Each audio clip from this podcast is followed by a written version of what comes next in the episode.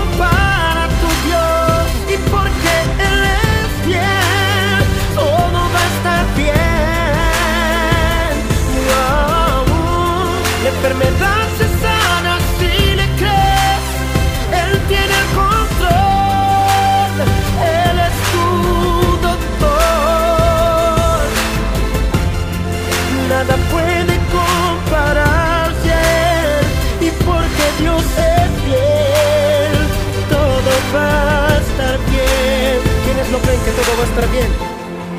Satanás puede como Job quitarte todo lo que Dios en un momento le permitió.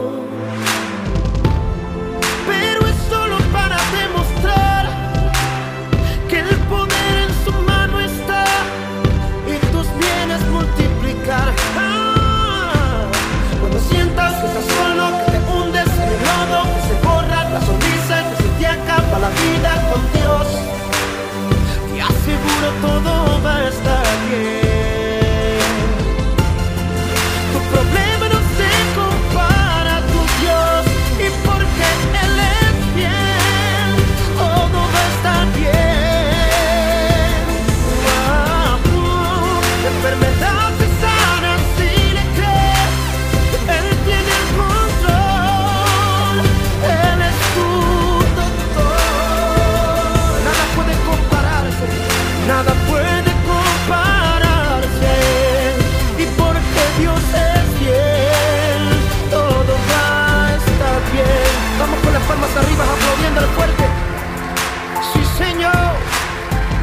olvídate del dolor, olvídate de la amargura, olvídate de la tristeza. Sé libre en él, sé libre. Wow, wow, wow. Tu problema no compara tu Dios y porque él es bien, todo va a estar bien. La enfermedad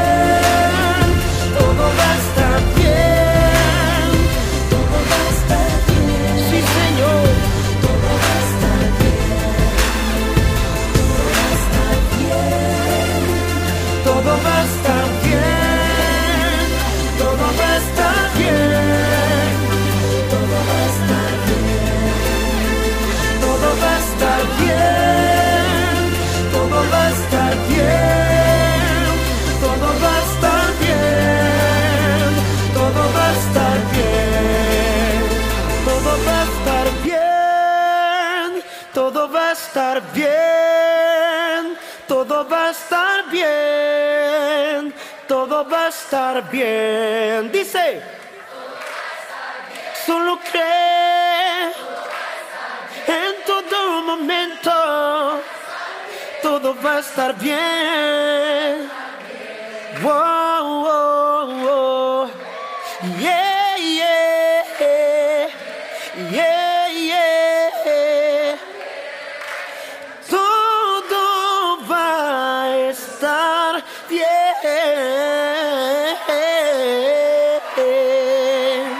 Ese aplauso al Señor. Todo va a estar bien, todo va a estar bien. No te preocupes más, levántate creyendo en tu Señor. Muy buenas tardes, bienvenidos a otro programa de Valora tu Vida, aquí por tu estación Nueva Vida 97.7 FM. Damos gracias a Dios de estar un domingo más con ustedes. Y si me oyes, dale tú también gracias a Dios porque estamos vivos. Te habla Nidia Ramos del Ministerio Valora tu Vida. Recuerden que nos pueden conseguir en todas las redes como Valora tu Vida. Ahí encontrarán todas nuestras actividades. Hoy quiero hablarles de por qué debemos confiar en Dios. ¿Y por qué debemos confiar en Dios? Él no se ve. Entonces, si Él no se ve, si no sabemos dónde está, ¿por qué y para qué confiar en Él? Pero ahora quiero hacerte la pregunta al revés. ¿Por qué no confiar en Dios? Exacto. ¿Qué pierdes si confías en Él?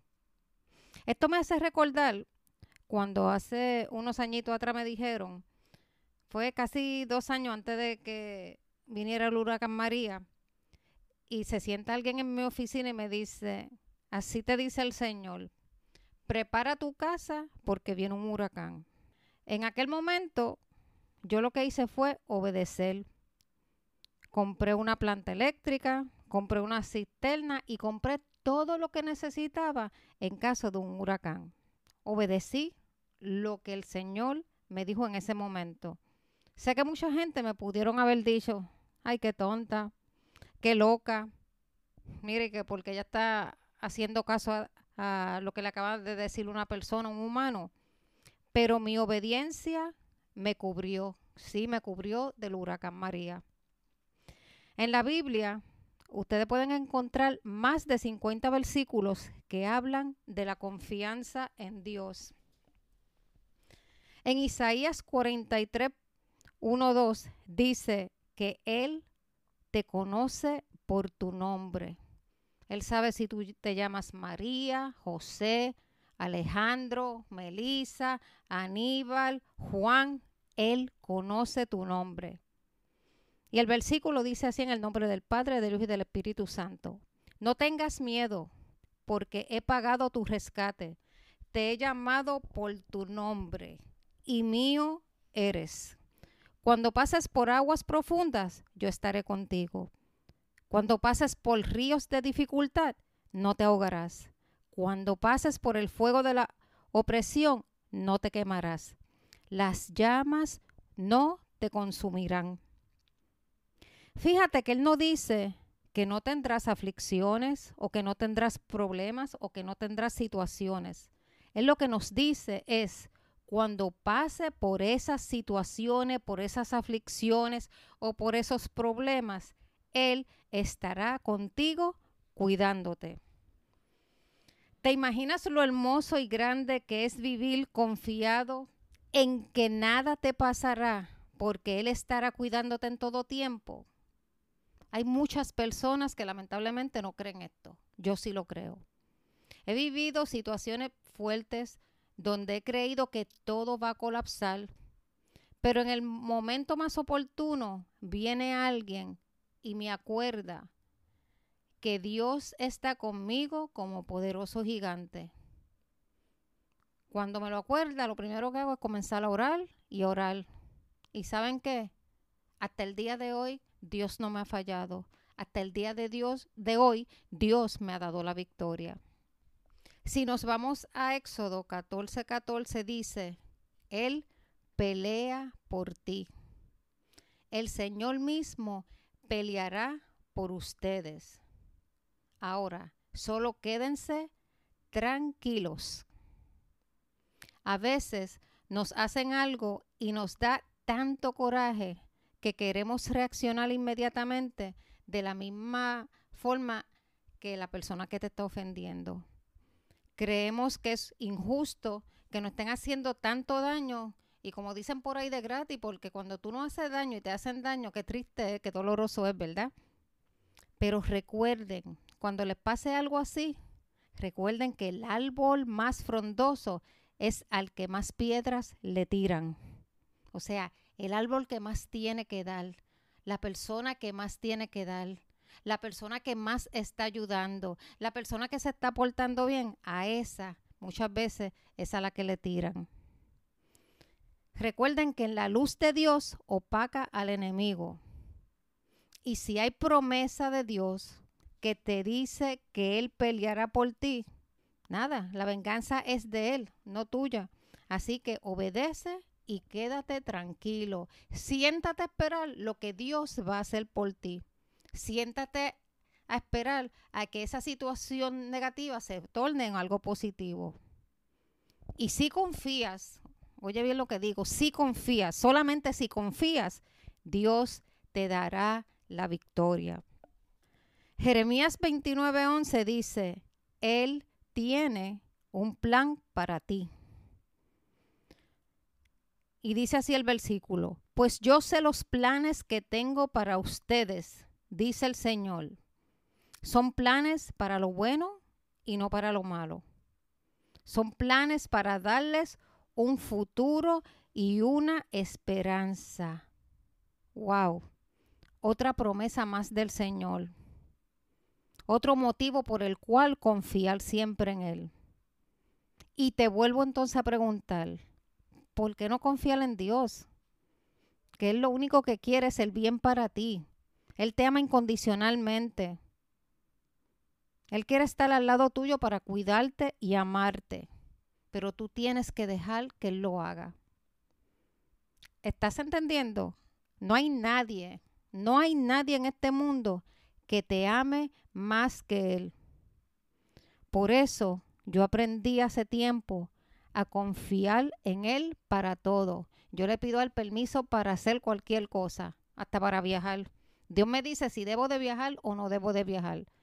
Ya yo tengo una comunicación con Él directo para que Él me diga las cosas que debo hacer o no debo de hacer.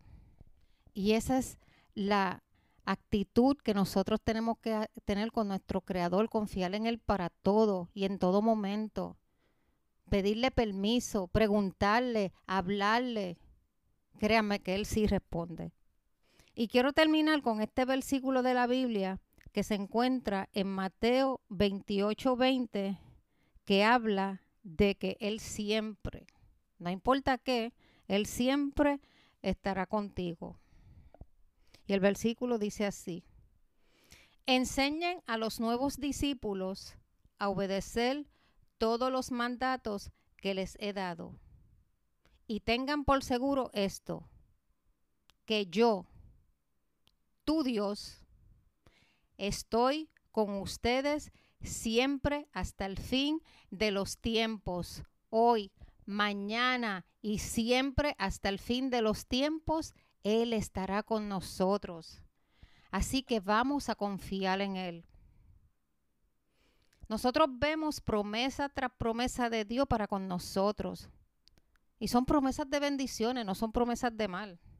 La Biblia está llena de promesas que Dios tiene para nosotros. Por eso te vuelvo a preguntar por última vez en la tarde de hoy. ¿Por qué no confiar en Dios siempre? ¿Por qué no confiar en Dios para todo? Mi exhortación para ti es confía. Si tú que me estás oyendo, que no sabes qué hacer en estos momentos, confía. Confía. Él te ama. Él te cuida. Él quiere lo mejor para ti. No te desesperes. No tengas miedo. Ora. Ora. Pide. Ora. Y en su tiempo y estoy diciendo que es en su tiempo, no en el tuyo ni en el mío, Él hará por ti. Hay veces que he tenido que esperar poco tiempo para lo que yo le pido al Señor, pero hay veces que he tenido que esperar años para otras cosas que le he pedido. Y todavía hay oraciones que no han sido contestadas, pero yo confío en Él y yo sé que en el tiempo que Él decida, Él hará. Yo he visto que en su infinita misericordia y amor, Él siempre cumple lo que promete. Él no miente. Él lo que promete lo cumple. Así que nuevamente te digo, no tengas miedo. Confía en Él completamente, no un 80, no un 90, sino más de un 100. Confía en Él, que Él no te va a fallar. El hombre te falla, pero Él jamás. Así que vamos a orar. Señor, haz tu palabra viva en nuestros corazones. Que confiemos en ti, en las buenas como en las malas. Que entendamos que solo en ti se puede confiar. No he visto un justo desamparado, ni su simiente que mendigue paz. Tú, mi Dios, eres nuestro refugio, eres nuestra salvación, eres nuestro pronto auxilio en la tribulación. Señor, que confiemos en ti en todo tiempo y para todo. Señor, te amamos y queremos hacer solamente tu voluntad. Así que ayúdanos y llévanos por ese camino de confiar, confiar y confiar. Amén, en el nombre del Señor. Bueno, esta es mi participación por la tarde de hoy. Así que nuevamente confíen, Dios le bendiga y recuerden ir a nuestras redes bajo Valora tu Vida. Nos vemos el próximo domingo a las 6 de la tarde por Nueva Vida. Gracias.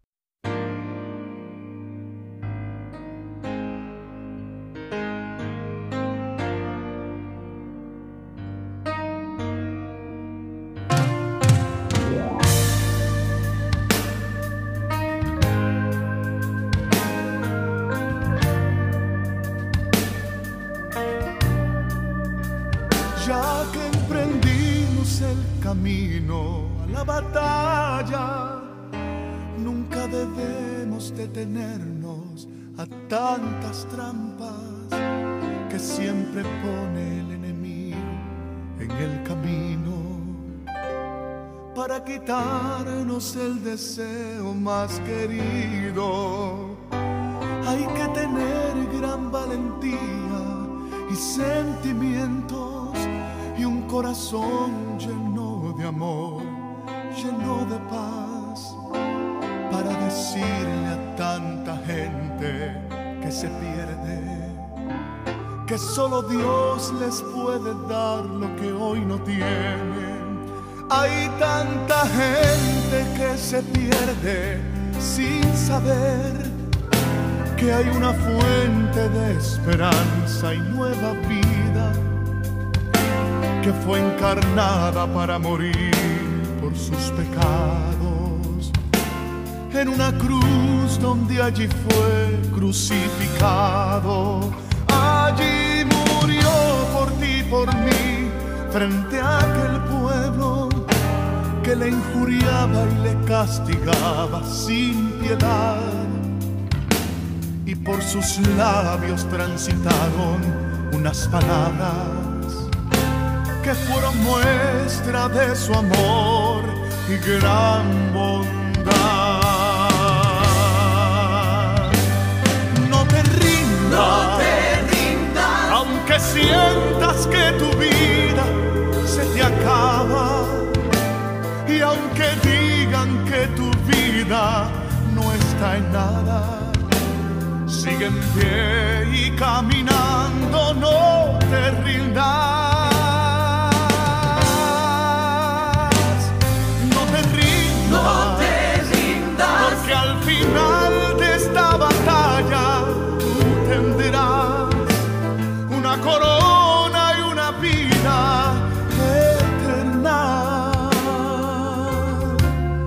Para siempre jamás.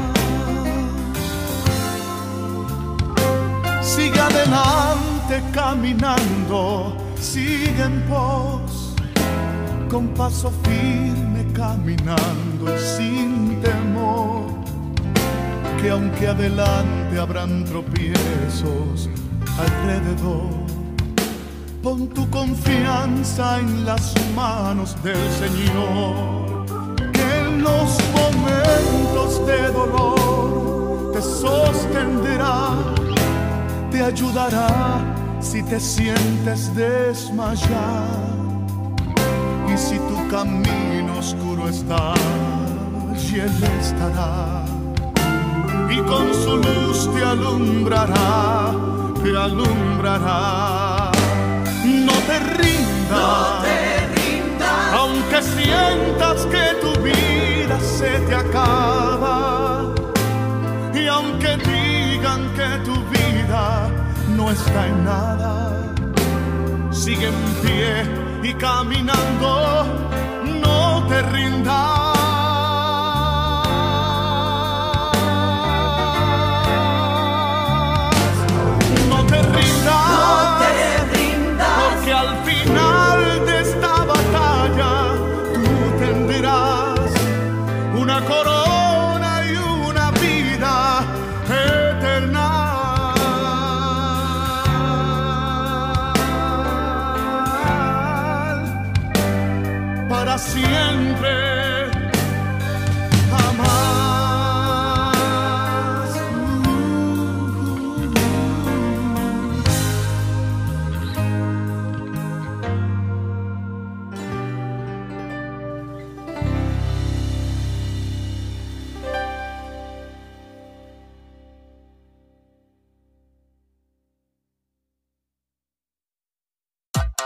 Valora tu vida. Valora tu vida. Valora tu vida. Valora tu vida. Valora tu vida. Valora tu vida. Queremos agradecer a nuestra audiencia y a Nueva Vida 977 por este espacio.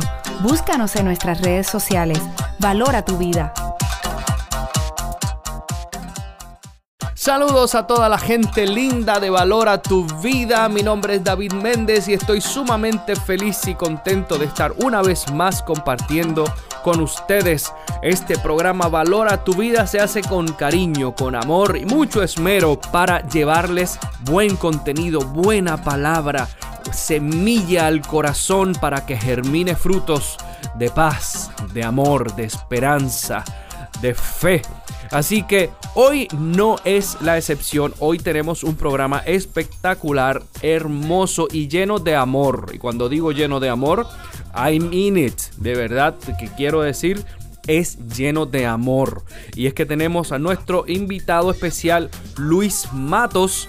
Eh, él nos va a hablar sobre el amor. Pero antes quisiera compartir con ustedes algo bien peculiar, bien curioso. Mi hija y yo solíamos leer un libro llamado La culpa, la culpa es de la vaca. Son historias eh, interesantes, con valores, eh, historias que nos dan un mensaje. Eh, y este particular habla del amor. Y es que una vez un grupo de profesionales le planteó a varios niños que tenían entre edades de entre 4 y 8 años y les preguntaron qué significa para ellos el amor. Y escuchen, estos son varias de las respuestas de estos niños. Uno de ellos dijo, amor es el primer sentimiento que hay antes de que todas las cosas malas aparezcan. Otro dijo, este es muy, muy bonito. Cuando mi abuelita empezó a padecer artritis, no podía pintarse las uñas de los pies. Así que mi abuelito se las pintaba todo el tiempo, aún cuando a él también le empezó artritis en sus manos. Eso es amor. Qué lindo, ¿verdad? Escucha lo que dice otro niño. Amor es cuando una muchacha se pone perfume y un muchacho se pone colonia, salen juntos y se huelen mutuamente. Esto es amor. Para ellos esto es amor. Otro decía, el amor es cuando sales con alguien a comer y le das la mayoría de tus papitas a la francesa sin hacer que esa otra persona te de las suyas. Eso es amor. Qué lindo. Amor es cuando alguien te hace daño, te enojas mucho, pero no le gritas porque sabes que eso herirá sus sentimientos. Otro decía, una vez mi hermana mayor enfermó y se le llenó todo el cuerpo de ronchitas y su novio venía todos los días a verla y no le daba miedo enfermarse. Él la acariciaba en las noches en su cama para que ella se durmiera. Luego se iba. Eso es amor. Amor es lo que te hace sonreír cuando estás cansado. Otro decía, amor es cuando mi mamá hace café para mi papá y ella prueba un poquito primero antes de dárselo para estar segura de que sabe bien. Qué lindo. Este me pareció muy interesante. Escuche esto. Amor es cuando le dices a alguien algo malo acerca de ti mismo y tienes miedo de que no te quieran más y te sorprendes de que no solo aún te aman, sino que te aman todavía más. Eso es amor. Amor es cuando le dices a un muchacho que te gusta su camisa y él la usa todos los días. Qué lindo. Y termino con este que me fascinó y me rompió el corazón. Durante mi primer recital yo estaba en el escenario muy asustada. Miré a toda la gente que me estaba viendo y vi a mi papá saludándome y sonriéndome. Él era el único haciendo eso. Y entonces ya no sentí miedo. Eso es amor. Valora tu vida. Valora tu vida. Valora tu vida. Valora tu vida. Valora tu vida. Valora tu vida.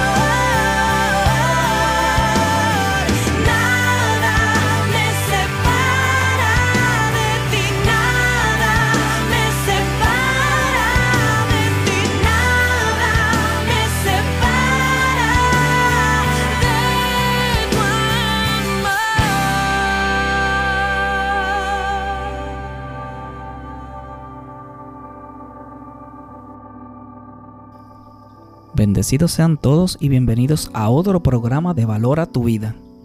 Mi nombre es Luis Matos y el tema que quiero compartirles hoy es sobre el amor de Dios. Encontré varios significados para la palabra amor en el diccionario, pero la que encontré más adecuada fue la siguiente. Sentimiento de afecto, inclinación y entrega a alguien o algo. Pero ¿qué podemos encontrar en la Biblia como significado de amor? La Biblia está llena de significados para la palabra amor. Quizás una de las más leídas es la siguiente, en 1 Corintios capítulo 13, versículos del 4 al 7. El amor es sufrido, es benigno. El amor no tiene envidia, el amor no es jactancioso, no se envanece, no hace nada indebido, no busca lo suyo, no se irrita, no guarda rencor, no se goza de la injusticia, mas se goza de la verdad. Todo lo sufre, todo lo cree, todo lo espera, todo lo soporta. Pero para entender la magnitud del amor de Dios, tenemos a Juan 3:16, que dice, De tal manera amó Dios al mundo que envió a su Hijo unigénito para que todo aquel que en Él cree no se pierda, mas tenga vida eterna. El amor de Dios es demasiado grande. A veces, por situaciones que ocurren en nuestra vida, podríamos pensar que Dios no nos ama o se ha olvidado de nosotros. Nada más lejos de la verdad.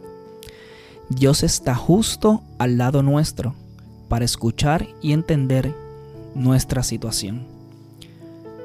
Como hace poco nos comentaba una compañera del ministerio Valora tu vida en una reunión, Dios está sentado mirándonos, esperando ese momento que querramos hablar con Él. Él está siempre a la espera nuestra. En la cita bíblica que les hice referencia hace unos momentos, nos dice, Dios no solo ama al mundo y todo lo que hay en él, sino que comienza con de tal manera. Esto es más que amar. No era que no nos quería solamente por habernos creado y dijo, ay mira qué lindos me quedaron. Es que nos creó a su imagen y semejanza y tiene una gran confianza en nuestra capacidad de hacer las cosas bien. Además, ¿quién enviaría a su único Hijo a morir por cada uno de nosotros? Para perdonar nuestros pecados si no tuviera la certeza, abro paréntesis, siempre la tiene, de que la gran mayoría de la humanidad entendería ese sacrificio y serían creyentes de su palabra. Podríamos seguir hablando del amor de Dios por la humanidad, pero ¿qué hay del amor de Dios para cada individuo? Para cada uno de nosotros. En nuestro chat del ministerio Valora tu vida, uno de nuestros miembros comentó, si sustituyéramos cuando se dice, Jesús murió por nosotros, y le damos otra connotación, Vamos, vamos a personificar esa frase sustituyéndola por nuestro nombre. Jesús murió por Luis Matos. ¿Verdad que toma otra dimensión? Si hacemos una cronología de hechos de nuestra vida, podríamos darnos cuenta que el amor de Dios ha estado presente en cada momento de nuestras vidas. Solamente por despertar cada mañana es promesa de Dios de que nos ama inmensamente. Y si así no fuera, tenga la certeza de que Dios nos ama profundamente. Algunos tendrán pensamientos en su memoria de que Dios nunca les ha amado, porque siempre están pasando pruebas o no contesta sus oraciones. Pero Jesús no dijo que ser cristiano nos alejaría de las pruebas. Al contrario, tendríamos más pruebas, pero que al creer y confiar en Dios, pasaríamos cada una de ellas. Yo también he pasado por esos momentos donde me he sentido lleno de aflicción. Pero recuerdo lo que dice en Juan 16, 33. Estas cosas os he hablado, para que en mí tengáis paz. En el mundo tendréis aflicción, pero confiad, yo he vencido al mundo. Debemos confiar en el amor del Señor. Por eso no importa los momentos difíciles, Dios nunca deja de amarnos. Cuando mi suegra falleció de cáncer hace ocho años, fue un momento muy difícil para toda la familia de mi esposa. Amigos, vecinos, etc. Mi suegra era muy querida. Nunca nos imaginamos la gran cantidad de personas que mi suegra había tocado en su vida. Ella era una mujer entregada a Dios y lo demostraba a los demás. Ahí estaba el amor de Dios en medio de ese momento de dolor. En mi retrospección de vida y ver en qué cosas o sucesos Dios había estado cubriéndome con su amor, encontré un sinnúmero de ellos. A veces, en las cosas más simples, es donde Dios se engrandece más. Varios meses más tarde, luego de la muerte de mi suegra, el amor de Dios se deja sentir nuevamente. Mi esposa estaba embarazada. Luego de varios años intentando tener hijos, pero una condición le imposibilitaba quedar embarazada. Dios volvía a recordarnos el amor que tenía por nosotros. No era que Dios quería recompensarnos por la muerte de mi suegra, era que Él quería que entendiéramos cuánto nos amaba. Pero el amor de Dios seguía. Cuando nos enteramos del embarazo de mi esposa, fue por un diagnóstico de salmonela que había adquirido por contaminación cruzada en un restaurante. Luego de enterarnos del embarazo y de la gran bendición, no todo fue color de rosa. En el primer sonograma que le realizaron para saber las medidas del bebé, se percataron que el bebé venía con poco líquido amniótico. Esto significaba que la vida del bebé estaba en riesgo. Sí, podía morir. Imagínense, una petición contestada y de repente las pruebas vuelven a probar nuestra fe. Durante todo el embarazo nos pasamos entre el ginecólogo y el especialista. Pero para resumir, nuestro hijo tuvo el líquido amniótico siempre en el borde nunca de más, nunca de menos. Por el amor de Dios nació con buena salud. Otra ocasión más donde vimos el amor de Dios en nuestras vidas. Nuestra relación con Dios debe ser una de padre hijo. Así nos ama Dios. Él nos cuida y nos ama. Nunca lo dude. Como padre siempre va a querer lo mejor para nosotros. Pero aunque quiere lo mejor para nosotros, esto no impide como todo buen padre también nos reprenda por nuestro bien. Aún si estamos perdidos y en una vida de pecado, Dios espera con ansias nuestro regreso, como la parábola del Hijo Pródigo. Él se regocija cada vez que uno de sus hijos regresa a casa. Pero ¿qué debemos hacer nosotros como hijos de Dios? ¿Amamos a Dios sobre todas las cosas, como dice el primer mandamiento? O como dice Lucas 10, 27, amarás al Señor tu Dios con todo tu corazón y con toda tu alma y con todas tus fuerzas y con toda tu mente y a tu prójimo como a ti mismo. Ahora les pregunto nuevamente, ¿amamos genuinamente al Señor? Hablamos que Él nos ama, pero ese amor es recíproco. Si Él nos preguntara en estos momentos de nuestra vida, si le amamos, ¿qué contestaríamos? En Juan 21, 15 19 dice, Cuando hubieron comido, Jesús dijo a Simón Pedro, Simón, hijo de Jonás, ¿me amas más que estos? Le respondió, Sí, Señor, tú sabes que te amo. Él le dijo, apacienta mis corderos. Volvió a decirle la segunda vez, Simón, hijo de Jonás, ¿me amas? Pedro le respondió, sí, Señor, tú sabes que te amo. Le dijo, pastorea mis ovejas. Le dijo la tercera vez, Simón, hijo de Jonás, ¿me amas? Pedro se entristeció de que le dijese la tercera vez, ¿me amas? Y le respondió, Señor, tú lo sabes todo. Tú sabes que te amo. Jesús le dijo, apacienta mis ovejas.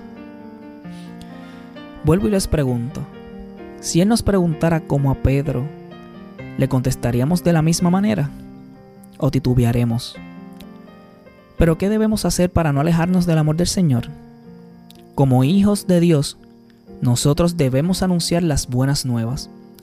Debemos compartir el amor que Él nos ha dado con los demás. Debemos dejar fuera todo lo que nos aparta del amor del Señor. Fuera el temor, fuera la inseguridad, fuera la envidia, el odio, los ambientes tóxicos, en fin, fuera todo lo que me aparta del amor del Señor. Que nuestras actitudes reflejen nuestros pensamientos. Usted ama a su pareja, ama a sus hijos, ama a su familia y lo demuestra. Entonces, si Dios lo ama y usted ama a Dios, demuéstrelo. Y que podamos decir, como dice en Gálatas 2, versículo 20, con Cristo estoy juntamente crucificado, y ya no vivo yo, mas vive Cristo en mí. Y lo que ahora vivo en la carne, lo vivo en la fe del Hijo de Dios, el cual me amó y se entregó a sí mismo por mí. Es que el amor de Dios es demasiado grande. Espero que esta palabra haya sido de bendición para tu vida. Los amo en el nombre del Señor. Y ahora les dejaré con una canción para que reafirmen ese amor al Padre y canten tan fuerte que lo escuche Dios en lo alto y que puedan llenar el siguiente blanco. Mi Padre me ama tanto que... Mi Padre me ama tanto que su Hijo dio por mí. Por siempre las gracias le daré. Me ha dado su espíritu verdad. Bendito mi Señor. A su lado nada temeré.